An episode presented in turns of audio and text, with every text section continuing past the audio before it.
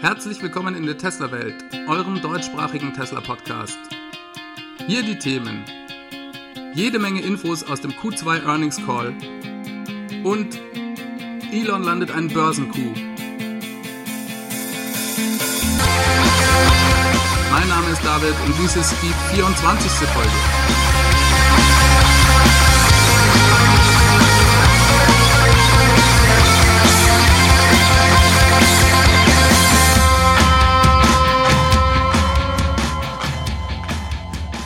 Herzlich willkommen zurück in der Tesla-Welt und herzlich willkommen zur großen Earnings Call-Folge. Wie ihr vermutlich schon wisst, findet der Earnings Call vierteljährlich statt und Tesla präsentiert dort die Ergebnisse des letzten Quartals in einer Telefonkonferenz und beantwortet Fragen. Dies ist für mich immer etwas ganz Besonderes, da man sonst kaum so viele aktuelle Infos und Einblicke in geballten eineinhalb Stunden bekommt. Und ja, es war mal wieder ein Fest an Informationen und Ankündigungen, die Stimmung war sehr, sehr positiv. Der Aktienkurs ist in der Folge erstmal um satte 16% nach oben geschossen. Und ich weiß gar nicht genau, wo ich anfangen soll, weil es so viele coole Hämmer an Ankündigungen und Details gab. Manche Dinge waren gerüchteweise auch schon bekannt, aber noch nicht offiziell von Tesla im Rahmen eines Calls oder einer Pressemitteilung bestätigt worden. Wir steigen direkt ein und ihr könnt euch auf eine lange Folge gefasst machen. Nur nochmal zum Earnings Call selbst. Wie läuft sowas ab? Dieser besteht eigentlich aus drei Teilen. Erstens veröffentlicht Tesla einen Brief an die Anleger mit Details und Ergebnissen des jeweiligen Quartals, aber auch mit Zukunftsprognosen und Einschätzungen zu anstehenden Entwicklungen. Dieser Brief dient als Basis für die im Anschluss stattfindende Telefonkonferenz, den eigentlichen Call also. Dieser besteht wiederum aus zwei Teilen. Elon Musk fasst meist erstmal seine Sicht der Dinge über das letzte Quartal zusammen und gibt einen Ausblick in die Zukunft. Im Anschluss daran haben Teilnehmer des Calls, das sind meist Analysten von der Wall Street, Repräsentanten von Ratingagenturen oder auch Investoren, die Möglichkeit, Fragen zu stellen. Dieses Mal hat Tesla das gesamte Executive Team aufgefahren. Das war etwas ungewöhnlich. Meist nehmen bei dem Call nur der CEO, CTO bzw. der CFO teil. Dieses Mal wurden jedoch auch Vertreter des Autopilot-Teams und des Chip-Design-Teams vorgestellt und zu ihren aktuellen Aufgaben und ihrer aktuellen Arbeit befragt. Hier erstmal ein Blick auf die Finanzen und die Hauptgründe, warum der Aktienkurs in der Folge so gestiegen ist. Tesla macht dieses Quartal immer noch 3 Dollar und 6 Cent Verlust pro Aktie. Das ist sehr viel, wurde aber in der Größenordnung durchaus erwartet und schockiert daher die Anleger nicht. Tesla konnte aber den Umsatz im Quartal auf 4 Milliarden Dollar steigern. Dies sind im Vergleich zum Vorjahr eine Steigerung von 43 Prozent, was wirklich extrem viel ist. Gleichzeitig hat Tesla immer noch einen Cashflow von 2,2 Milliarden Dollar. Dieser ist sehr viel langsamer gesunken als erwartet. Im letzten Quartal lag er bei 2,7 Milliarden Dollar und Tesla geht davon aus, dass aufgrund der positiven Entwicklung er in Q3 und Q4 wieder steigen wird. Dann hat Tesla nochmal seine Prognose für Investitionsausgaben für das Jahr 2018 um eine halbe Milliarde auf nun 2,5 Milliarden Dollar gesenkt. Diese lag Anfang des Jahres noch bei 3,4 Milliarden. Da sind sie also stark zurückgegangen. Des Weiteren kündigte Elon an, dass sie ab nun non-gap profitable sein werden. Was bedeutet das? GAP steht für General Accepted Accounting Principles und ist ein Ausdruck aus dem Rechnungswesen. Non-Gap heißt, dass einige Dinge wie zum Beispiel besondere Gewinne aus dem Verkauf von ZEV-Credits, das ist sowas ähnliches wie der Handel mit CO2-Zertifikaten, nicht mit in das Ergebnis eingerechnet werden Vereinfacht gesagt bedeutet dies also, dass Tesla von jetzt ab profitabel sein wird, damit am Ende jedes Quartals mehr Cash generiert haben sollte, als sie ausgegeben haben und von jetzt an sich auch kein neues Kapital von Investoren mehr holen wird. Und die Betonung liegt hier auf von jetzt an. Dies hat Elon wortwörtlich so gesagt und das ist echt der Hammer.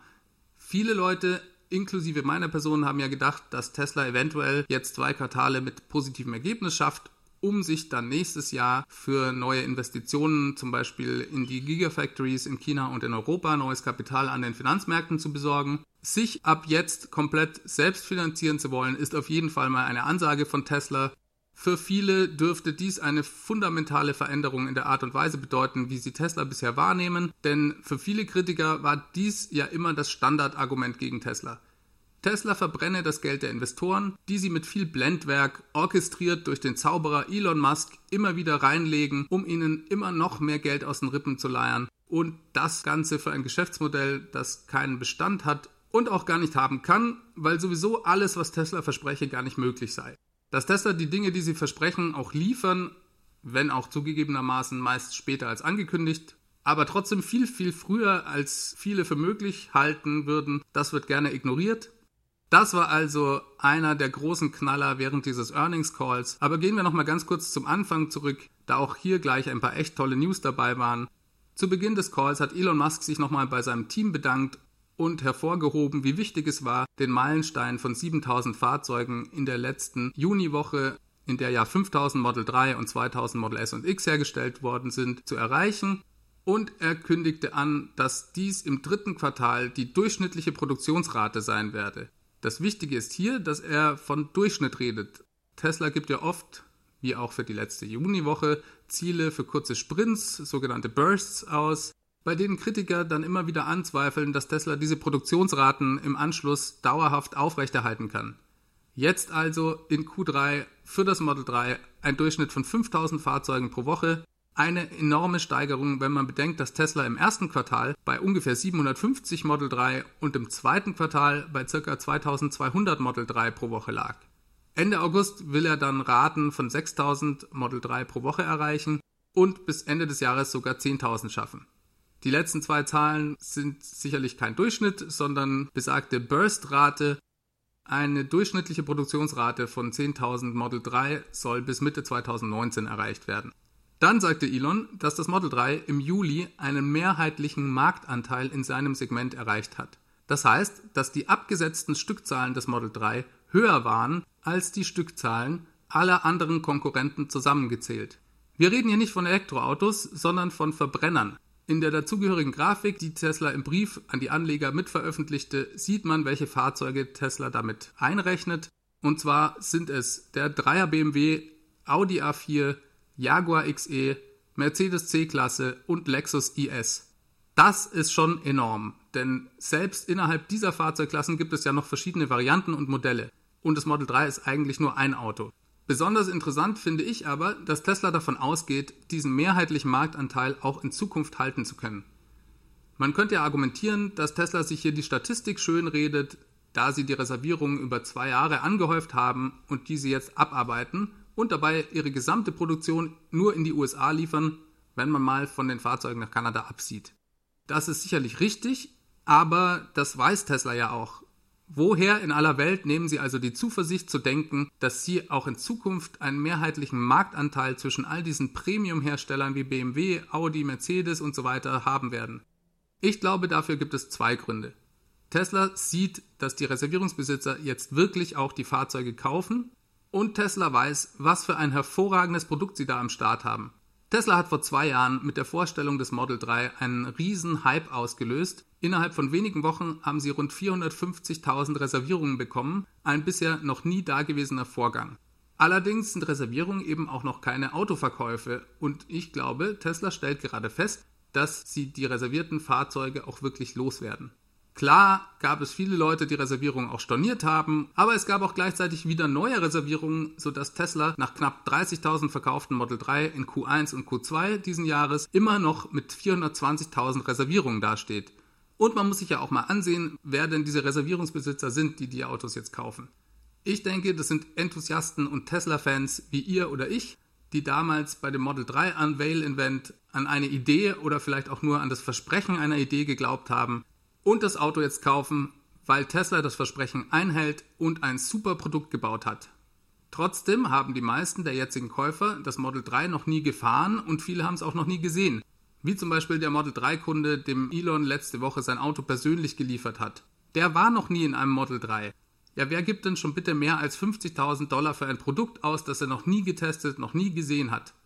Richtig, Enthusiasten und Hardcore-Fans. Aber sicher nicht der Autonormalverbraucher.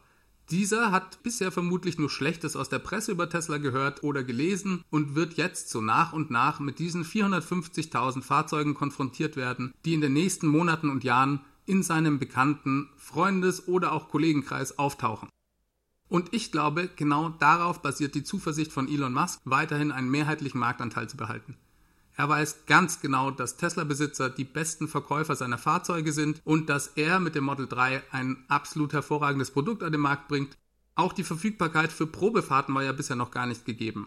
Letzten Monat gab es nur acht Tesla Stores in den USA, die ein Model 3 für Testfahrten zur Verfügung hatten. Heute sind es bereits 90 Stores und nächsten Monat werden alle 110 Tesla Stores in den USA Tesla Model 3 für Testfahrten zur Verfügung haben. Zur Zeit des Earnings Calls hatte Tesla bereits 60.000 Anfragen für Testfahrten bekommen. Tesla präsentierte auch die Top 5 der Nicht-Tesla-Fahrzeuge, die von den Kunden in Zahlung gegeben werden. Da Sie hier von Nicht-Tesla-Fahrzeugen sprechen, ist davon auszugehen, dass auch Tesla-Fahrzeuge, ich denke das Model S, in den Top 5 sind. Aber hey, das ist ja auch normal. Tesla-Kunden sind Early Adopters und klar tauschen viele ihr altes Model S ein, gerade wenn sie es vielleicht schon seit 2012 oder 2013 haben. Hier jetzt aber die Top 5. Das sind der 3er BMW, der Toyota Prius, Honda Civic, Honda Accord und Nissan Leaf. Und das ist sehr interessant, weil im Moment verkauft Tesla ja noch gar nicht die 35.000 Dollar Variante des Model 3, sondern man muss mindestens 49.000 Dollar hinlegen und Fahrzeuge wie der Honda Civic und der Honda Accord kosten weniger als die Hälfte. Für mich ist das ein Indiz dafür, wie sehr die Leute dieses Auto wollen. Sie sind bereit, deutlich mehr für das Model 3 auszugeben, als sie vielleicht bisher für ihr Auto gezahlt haben. Aber da bin ich vermutlich das beste Beispiel. Ich würde mir eigentlich niemals einen Neuwagen kaufen, allein schon aufgrund des Wertverlusts, den man in Kauf nehmen muss. Selbst die Fahrzeugklasse des Model 3 hat mich bisher wenig gereizt, da ich lieber Kombis fahre und mehr Platz habe. Für das Model 3 bin ich aber bereit, all diese Prinzipien über Bord zu werfen, weil es für mich eben nicht nur ein gewöhnliches Auto ist. Und ich denke, das geht vielen so. Kommen wir zu den Margen für das Model 3. Auch da blickt Tesla sehr positiv in die Zukunft.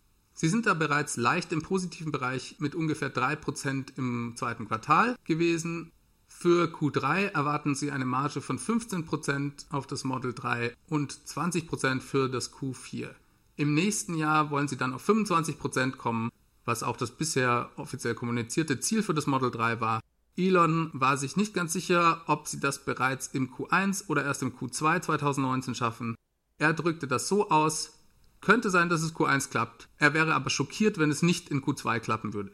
Tesla und Elon Musk machten während des ganzen Calls einen sehr positiv gestimmten Eindruck. Sie kamen sehr viel entspannter rüber als beim letzten Mal. Da klang Elon wirklich ziemlich fertig.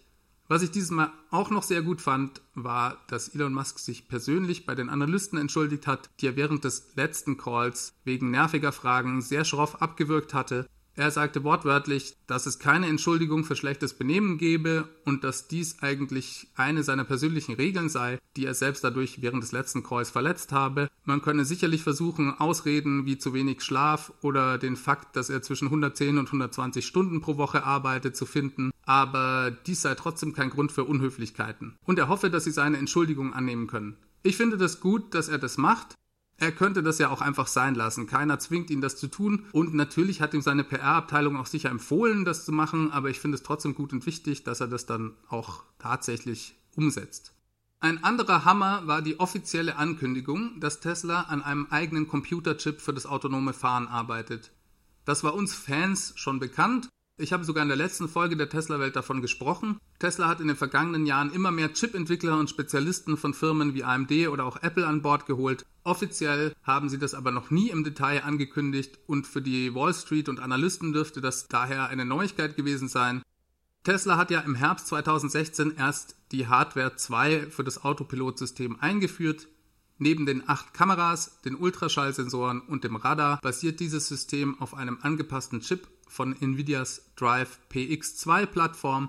Bei Einführung der Hardware 2 sagte Elon, dass sich die Rechenkapazität durch diesen Nvidia-Chip im Vergleich zur Hardware 1 um Faktor 40 verbessert hätte. Und Tesla gab damals an, mit dieser Hardware bereits einigermaßen autonom fahren zu können. Vielleicht wäre es nicht möglich, Level 5 Autonomie, also der Level, bei dem der Computer alles macht und nicht mehr mal ein Lenkrad benötigt wird, zu erreichen. Trotzdem sollte diese Hardware-Plattform laut Elon Musk ermöglichen, das Fahren ungefähr ein bis zweimal besser zu machen, als wenn ein Mensch das Auto steuere. Tesla hatte in weiser Voraussicht das System damals aber extra so angelegt, dass man die Recheneinheit sehr einfach tauschen kann und immer schon gesagt, dass dies vermutlich eines Tages notwendig werde. Jetzt bauen sie also ihren eigenen Chip und dieser soll, haltet euch fest, nochmal um Faktor 10 schneller sein als der bisherige Nvidia-Chip, der in den Hardware 2 Fahrzeugen arbeitet. Mit diesem ist es bisher möglich, 200 Bilder der Kameras pro Sekunde auswerten zu können. Der neue Tesla-Chip soll 2000 Bilder pro Sekunde auswerten können. Das reicht aus, um alle acht Kameras mit voller Auflösung zu nutzen, dabei volle Redundanz zu fahren und immer noch Leistung übrig zu haben. Wie geht sowas? Ich meine, man kann ja nicht einfach eben mal so hergehen und sagen, wir bauen jetzt einen zehnfach schnelleren Chip und überflügeln damit alles, was am Markt existiert. Dies erklärte recht anschaulich Pete Bannon, der Leiter des Chip-Programms bei Tesla, er sagte, dass Tesla von Grund auf einen komplett neuen Chip konstruiert hätte, der sich ausschließlich auf das Auswerten von Bildern mit Hilfe eines neuronalen Netzes konzentriere. Elon Musk ergänzte, dass Grafikchips, und darauf basiert ja die Plattform von Nvidia, eigentlich für andere Zwecke bestimmt seien und daher immer nur in einer Art Emulationsmodus die Aufgaben beim autonomen Fahren berechnen würden. Es würde eben einen Unterschied machen, wenn man einen Chip von Grund auf neu und genau auf diese Fragestellung optimiert designt Anscheinend hat Tesla da einen Weg gefunden, die Bandbreite des Speichers, die normalerweise den Flaschenhals zwischen den Recheneinheiten des Grafikchips und des eigentlichen SOCs darstellt, also vereinfacht gesagt die notwendige Kommunikation zwischen den verschiedenen Komponenten des Systems, so zu erhöhen, dass sie jetzt sämtliche Bilder von allen Kameras in höchster Auflösung inklusive Redundanz auswerten können. Das ist natürlich ein Riesenschritt, und schafft auch das Problem aus der Welt, dass die Nvidia-Einheit nicht in der Lage war, Bilder von allen Kameras gleichzeitig verarbeiten zu können. Das Ganze nennt Tesla Hardware 3 und diese soll nächstes Jahr in die Autos Einzug erhalten. Ältere Fahrzeuge mit Hardware 2 können ohne Probleme nachgerüstet werden. Die Recheneinheit dafür findet sich unter dem Handschuhfach und muss eigentlich nur ein- und ausgesteckt werden. Wie es mit den Kosten dafür ausschaut, das ist die ganz große Frage. Es gibt dafür verschiedene Theorien. Tesla hat ja immer gesagt, dass sie, sollte die Rechenpower der Hardware 2 Plattform für volles autonomes Fahren nicht ausreichen, die Recheneinheit austauschen würden. Ich könnte mir also vorstellen, dass Leute, die für die Option volles autonomes Fahren bezahlt haben, das alte System kostenlos gegen das neue ausgetauscht bekommen und dass Kunden, die diese Option nicht bezahlt haben, eben dann auch für die Hardware bezahlen müssen. Ob Kunden, die ein Hardware 2 Auto besitzen und die Option für volles autonomes Fahren nachträglich buchen, noch zusätzlich etwas für den Hardware-Tausch zahlen müssen, wenn die Hardware 3 bereits auf dem Markt ist, bleibt spannend, könnte ich mir aber schon vorstellen. Aus Sicht eines Model 3 Reservierungsbesitzers in Deutschland ist hier das Schöne, dass wir in Europa vermutlich die Autos bereits mit dem neuen Chip bekommen werden. Zumindest ist die Wahrscheinlichkeit dafür recht hoch, denn Pete Bannon sagte, dass die Chips bereits fertig seien und gerade die Testphase durchlaufen. Kommen wir zur Autopilot Software. Da steht auch ein großes Update kurz bevor und zwar kommt Ende August die Version 9 in die Fahrzeuge. Tesla begrenzt dies wie immer erstmal auf eine kleine Gruppe von Fahrern zum Testen und will das Ganze im September dann großflächiger ausrollen. Version 9 soll einige wichtige neue Fähigkeiten haben. Zum Beispiel soll es möglich sein, dass der Autopilot selbstständig einen sogenannten On-Ramp und Off-Ramp vollzieht. Das heißt, dass er selbstständig eine Autobahnabfahrt nehmen kann und auf eine Autobahn auffahren kann.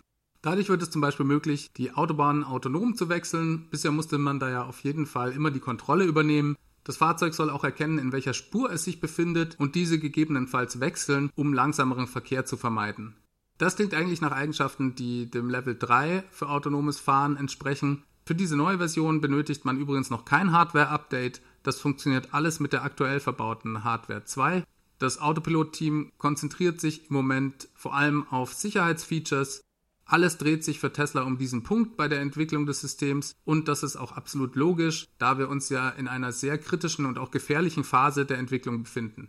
Autopilot ist heute ein reines, wenn auch sehr umfangreiches Fahrerassistenzsystem. Der Fahrer ist immer noch voll verantwortlich für das Fahrzeug und Autopilot hat trotz des Namens bisher keine Features für autonomes Fahren. Trotzdem verlassen sich bereits heute immer wieder gerade auch erfahrene Benutzer des Systems zu stark auf dessen Fähigkeiten, sodass es immer wieder zu Unfällen kommt. Mit der Software 9 sollen jetzt erste Features für wirkliches autonomes Fahren kommen, vielleicht nicht in der allerersten Version, aber doch in recht naher Zukunft. Das ist eine kritische Phase, da einerseits der Fahrer immer noch selber voll verantwortlich ist, andererseits aber durch die hohe Qualität des Systems ein bisschen hier ja dazu verführt wird, immer mehr die Kontrolle abzugeben und eventuell auch dann die Aufmerksamkeit zu verlieren. Die Art und Weise, wie Tesla das Ganze handelt, ist ja absolut entscheidend über den langfristigen Erfolg. Tesla kann sich nicht leisten, da viele Fehler zu machen, da es um Menschenleben geht und Tesla hier ja an vorderster Front steht, da sie diese Features als allererste für die breite Masse einführen. Ich habe den Eindruck, dass sich bei Tesla die Prioritäten hier etwas verschoben haben. Sie hatten ja unter anderem mal versprochen, zur Demonstration des Systems eine vollautonome Fahrt quer durch die USA von einer Küste zur anderen zu unternehmen. Das wurde schon mehrfach in der Vergangenheit versprochen und immer wieder verschoben und ich hatte jetzt den Eindruck, dass dies wirklich nicht mehr im Fokus für Tesla steht, solange die Sicherheitsaspekte des Systems nicht geregelt sind. Zu dieser Demonstrationsfahrt sagte Elon, dass diese heute nur möglich sei, wenn sie die Route vorher festlegen und die Strecken vorher richtig mappen. Das sei für ihn aber kein vollautonomes Fahren und daher will er so eine Fahrt auch gar nicht unternehmen. Diese Testfahrt könnte vielleicht Ende des Jahres noch kommen, aber ehrlich gesagt, ich glaube nicht dran. Ich denke, es macht viel mehr Sinn, die Ressourcen auf die wesentlichen Dinge zu konzentrieren. Und ganz so klang das auch bei den Vertretern des Autopilot-Teams während des Calls. Ein weiterer sehr interessanter Augenblick während des Calls war, als jemand Elon fragte, ob er weiterhin plane, 2020 eine Million Fahrzeuge zu bauen.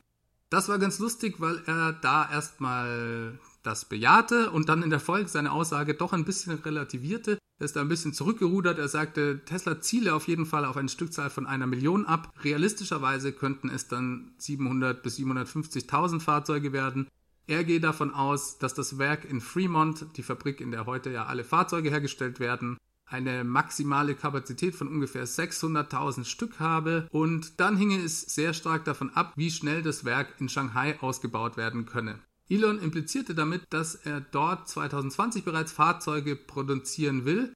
Dazu hier noch eine kleine Spekulation von mir am Rande. Tesla will ja auch 2020 mit der Produktion des Model Y anfangen. Es ist noch absolut unklar, wo dies gebaut werden soll. In Fremont ist kein Platz. Elon wurde während des Calls sogar direkt darauf angesprochen und gefragt, ob er eventuell das Model Y in der Gigafactory 1 in Nevada bauen wird. Dazu wollte er überhaupt nichts sagen und ich denke, dass die Chancen nicht schlecht stehen, dass er genau dies tut. Es dürfte deutlich leichter sein, dort die nötigen Genehmigungen für neue Gebäude und den Aufbau der Produktionslinien zu bekommen, als sich jetzt nochmal einen ganz neuen Standort suchen zu müssen und das Model Y ausschließlich nur in China zu produzieren, macht aufgrund der Transportkosten eigentlich auch überhaupt keinen Sinn. Daher meine These, Tesla baut 2020 600.000 Fahrzeuge in Fremont, die ersten Model Y vielleicht auch den Tesla Semi und den Roadster in Nevada. Vielleicht kommen sie da so rund auf 50.000 Stück und die ersten Fahrzeuge in Shanghai. Damit könnten sie dann in die Nähe von 700 oder 750.000 Fahrzeugen kommen. Dass Elon als Zielvorgabe auf die Million abzielt, ist selbstverständlich typisch Elon und überrascht mich gar nicht. Wir halten fest, dass es durchaus realistisch erscheint, dass Tesla dieses Jahr um die 250.000 Autos baut, 2019 an der halben Million Marke kratzen könnte und 2020 auf eine Million abzielt. Selbst wenn sie dann nur 750.000 Fahrzeuge bauen, entspricht das einer Verdreifachung der Stückzahl von 2018 und einer Versiebeneinhalbfachung von 2017. Eine wirklich crazy Wachstumsrate. Was den Bau des Werks in Shanghai angeht, hat Elon dann den nächsten Hammer ausgepackt. Dieses soll nämlich nur 2 bis 2,5 Milliarden Dollar kosten. Das ist weniger als die Hälfte der Schätzungen, die bisher in der Presse im Umlauf waren. Einen Tag vor dem Earnings Call gab es zum Beispiel einen Bericht von Bloomberg, der die Kosten auf 5 Milliarden schätzte. Nach der Finanzierung gefragt hat Elon dann auch gleich nochmal der Wall Street die kalte Schulter gezeigt. Da sagte er, dass sie die nötigen Investitionen einerseits aus dem laufenden Cashflow bezahlen und, wenn das nicht reicht, mit lokalen Banken vor Ort eine Finanzierung anstreben. Im Klartext sagt er der Wall Street hier, wir sind auf euch nicht angewiesen, wir schaffen es, uns selbst zu finanzieren und haben auch kein Problem, uns an anderen Märkten Geld zu leihen. Die große Überraschung war aber auf jeden Fall, dass Tesla glaubt, derart viele Kosten einsparen zu können. Sie profitieren da sicherlich einerseits von den billigeren Kosten, was Arbeitskräfte in China angeht, aber eben auch von der Erfahrung, die sie durch den Bau der Gigafactory 1 in Nevada gesammelt haben. Ich bin ja auch mal sehr gespannt, welche Modelle sie in China bauen werden. Im Prinzip will Tesla alle künftigen Gigafactories als voll integrierte Einheit bauen. Das heißt, dass dort sowohl Fahrzeuge als auch Motoren, Batteriezellen und Battery Packs hergestellt werden. Ob dies aber dann immer die ganze Produktpalette von Tesla umfasst, wird die Zeit zeigen. Tesla hat diese Woche mit Stellenausschreibungen für Jobs in der neuen Gigafactory 3 in Shanghai begonnen. Die meisten ausgeschriebenen Stellen haben logischerweise etwas mit dem Bau und der Planung für das neue Werk zu tun. Ich denke, der Bau kann schon sehr, sehr bald dort beginnen. Auch klasse war, dass Tesla wieder Galileo Russell, den YouTuber des Kanals Hyperchange, zu dem Call zugelassen hat. Dieser hatte ja bereits während des Q1 Earnings Call neun oder zehn Fragen gestellt, die wirklich interessant waren, nachdem Elon die Analysten rausgeschmissen hatte. Diesmal durfte er, wie es das Protokoll vorsieht, nur ein bis zwei Fragen stellen. Er wollte von Elon wissen, warum denn der Bereich Tesla Energy, was Storage angeht, so klein wäre. Tesla stelle ja so ungefähr 20 Gigawattstunden an Batteriezellen für die Autos her, aber nur eine Gigawattstunde für die Energy Storage Produkte. Interessant war hier, dass Galileos Zahlen eigentlich nur seine persönliche Hochrechnung waren. Elon bestätigte diese dann aber mehr oder weniger aus Versehen. Man konnte JB Straubel im Hintergrund Fragen hören. Ist das eine offizielle Zahl? Und Elon meinte dann nur trocken, ja jetzt schon. War also sehr amüsant. Laut Elon stelle Tesla damit mehr Batteriezellen her, als alle anderen Automobilhersteller zusammen verwenden. Und bezüglich der 1 Gigawattstunde für den Storage-Bereich sagte er, dass dies eigentlich schon sehr, sehr viel sei. Die Wachstumsraten gerade in diesem Segment seien sehr hoch und es wachse deutlich schneller als zum Beispiel der Automobilbereich. Tesla denkt, dass dieses Segment in der Zukunft sogar größer werde als der Automobilbereich. Ein Flaschenhals, den Elon dafür nannte, war interessanterweise die Fähigkeit, Elektriker schnell genug ausbilden zu können. Er meinte, die Ausbildung würde im Schnitt so zwei Jahre dauern und in naher Zukunft dieses Segment ausbremsen. Fand ich ein sehr interessantes Detail an dieser Stelle. Einen sehr wichtigen Satz sagte Elon dann noch, und zwar sei das Wachstum von Tesla direkt an ihre Fähigkeit geknüpft, Batteriezellen herzustellen. Das Maß, in dem sie die Batteriezellproduktion skalieren können, bestimme direkt das Wachstum von Tesla. Was nehmen wir jetzt aus diesem Earnings Call mit? Es bleibt extrem spannend. Tesla entwickelt sich von einem Nischenhersteller zu einem Massenhersteller. Mit diesen Stückzahlen können sie eventuell dieses Jahr mehr Autos bauen als Porsche, die laut Statista 2017 knapp 256.000 Fahrzeuge produziert haben. Trotzdem scheint Tesla von den Vertretern der Automobilindustrie weiterhin nicht ernst genommen zu werden, und zwar auf vielen verschiedenen Leveln. Immer noch nicht, was den Schritt in den Massenmarkt angeht. Siehe den Twitter-Spot von Ford vor ein paar Wochen, was die erreichten Produktionsraten angeht. Auch nicht, was Teslas Kapazität angeht, Batteriezellen mit ihrem Partner Panasonic gemeinsam herzustellen. Sonst würde doch irgendein Konkurrent mal anfangen, selber Batteriezellen herzustellen oder zumindest ein ähnliches Modell wie Tesla mit Panasonic zu fahren. Und vor allem wird Tesla nicht ernst genommen, was das autonome Fahren angeht. Dort gelten sie als weit abgeschlagen auf den letzten Plätzen und alle reden über Waymo oder die Projekte in dem Bereich von GM mit Cruise. Mir persönlich geht es immer so, dass ich mir erstmal denke, dass die Vertreter der Industrie das vermutlich schon am besten einschätzen können. Schließlich sind sie ja die Experten und kennen ihren Markt am besten. Ich bin ja hier nur ein kleiner Hobbymarktbeobachter und wenn irgendwelche Vorstände von BMW, Daimler oder wie auch immer entscheiden, dass sie keine Batteriezellproduktion brauchen, dann werden sie es vermutlich am besten wissen.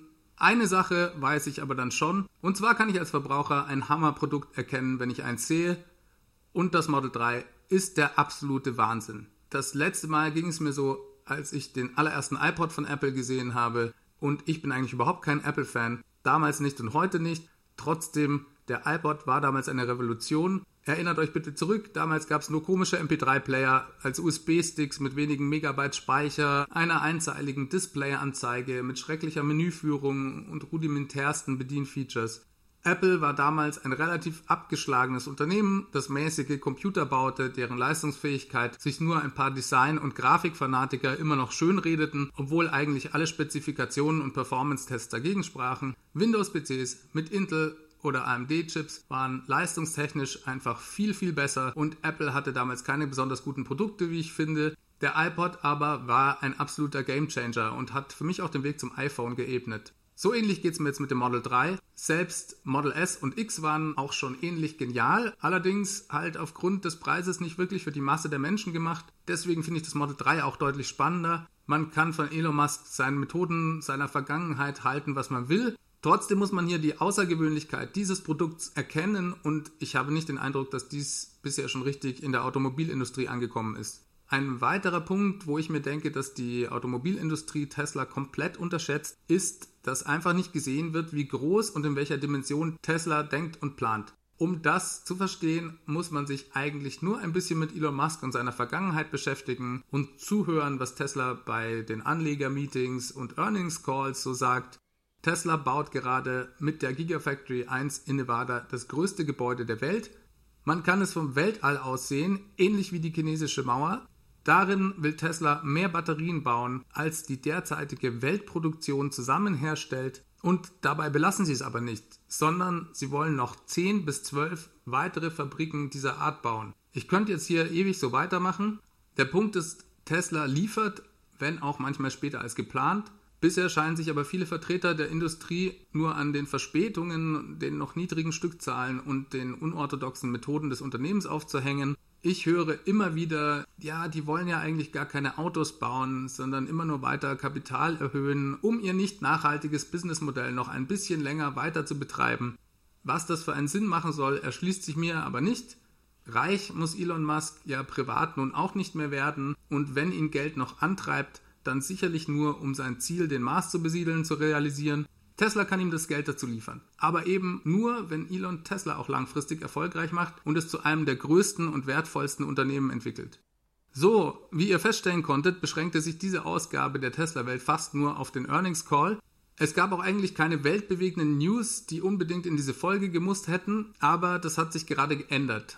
Heute ist Dienstag und Elon fing plötzlich an zu twittern. Daher kommt jetzt noch der Kracher der Woche. Elon will mit Tesla weg von der Börse. Er schrieb auf Twitter, I'm considering taking Tesla private at 420 dollars. Funding secured. Im Klartext, er will Tesla für rund 70 Milliarden Dollar, also für 420 Dollar pro Aktie, von den Anlegern zurückkaufen und in ein privates, nicht börsennotiertes Unternehmen zurückführen. Und er hat das Geld bereits dafür besorgt. Wow, ich bin immer noch total baff. Ich weiß, dass Elon es nie richtig gefallen hat, dass Tesla an die Börse musste, um weiterzumachen.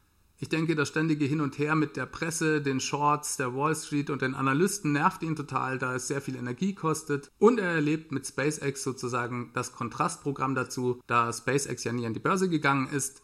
Mit SpaceX wollte er das aber auch absichtlich nie machen, weil er Angst hat, dass dadurch sein Ziel, den Mars zu besiedeln, eventuell nicht stattfinden könnte. Nämlich in dem Moment, wenn die Anleger es zum Beispiel interessanter finden, möglichst viel Profit mit Satelliten ins All schießen zu verdienen und keine Lust mehr haben, in Marsreisen zu investieren.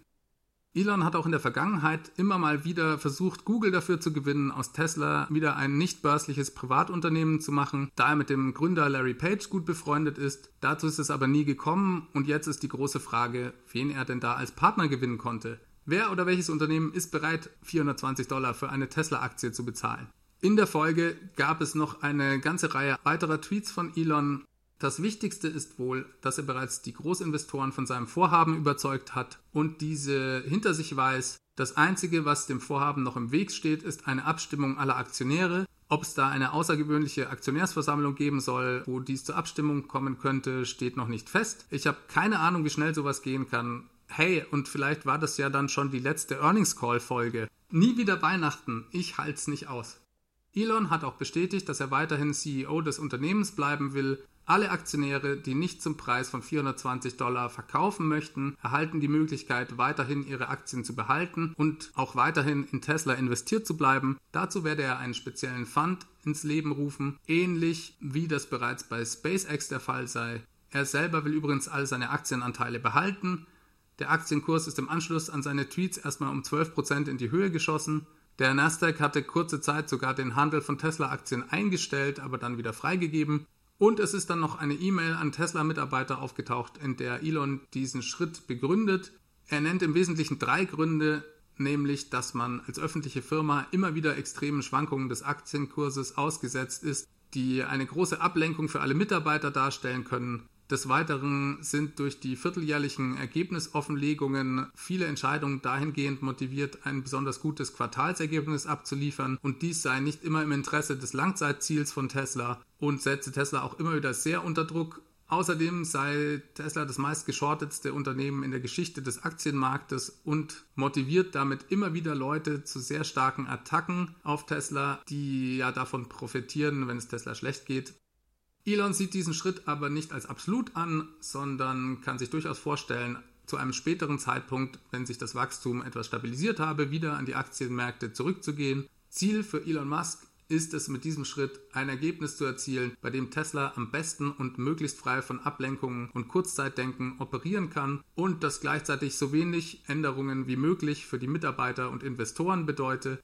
Er wünscht sich sogar, dass sowohl die Anleger als auch die Mitarbeiter weiterhin Teilhaber des Unternehmens bleiben. Er gibt den Anlegern allerdings die Möglichkeit, wenn diese es wünschen, für besagte 420 Dollar pro Aktie auszusteigen.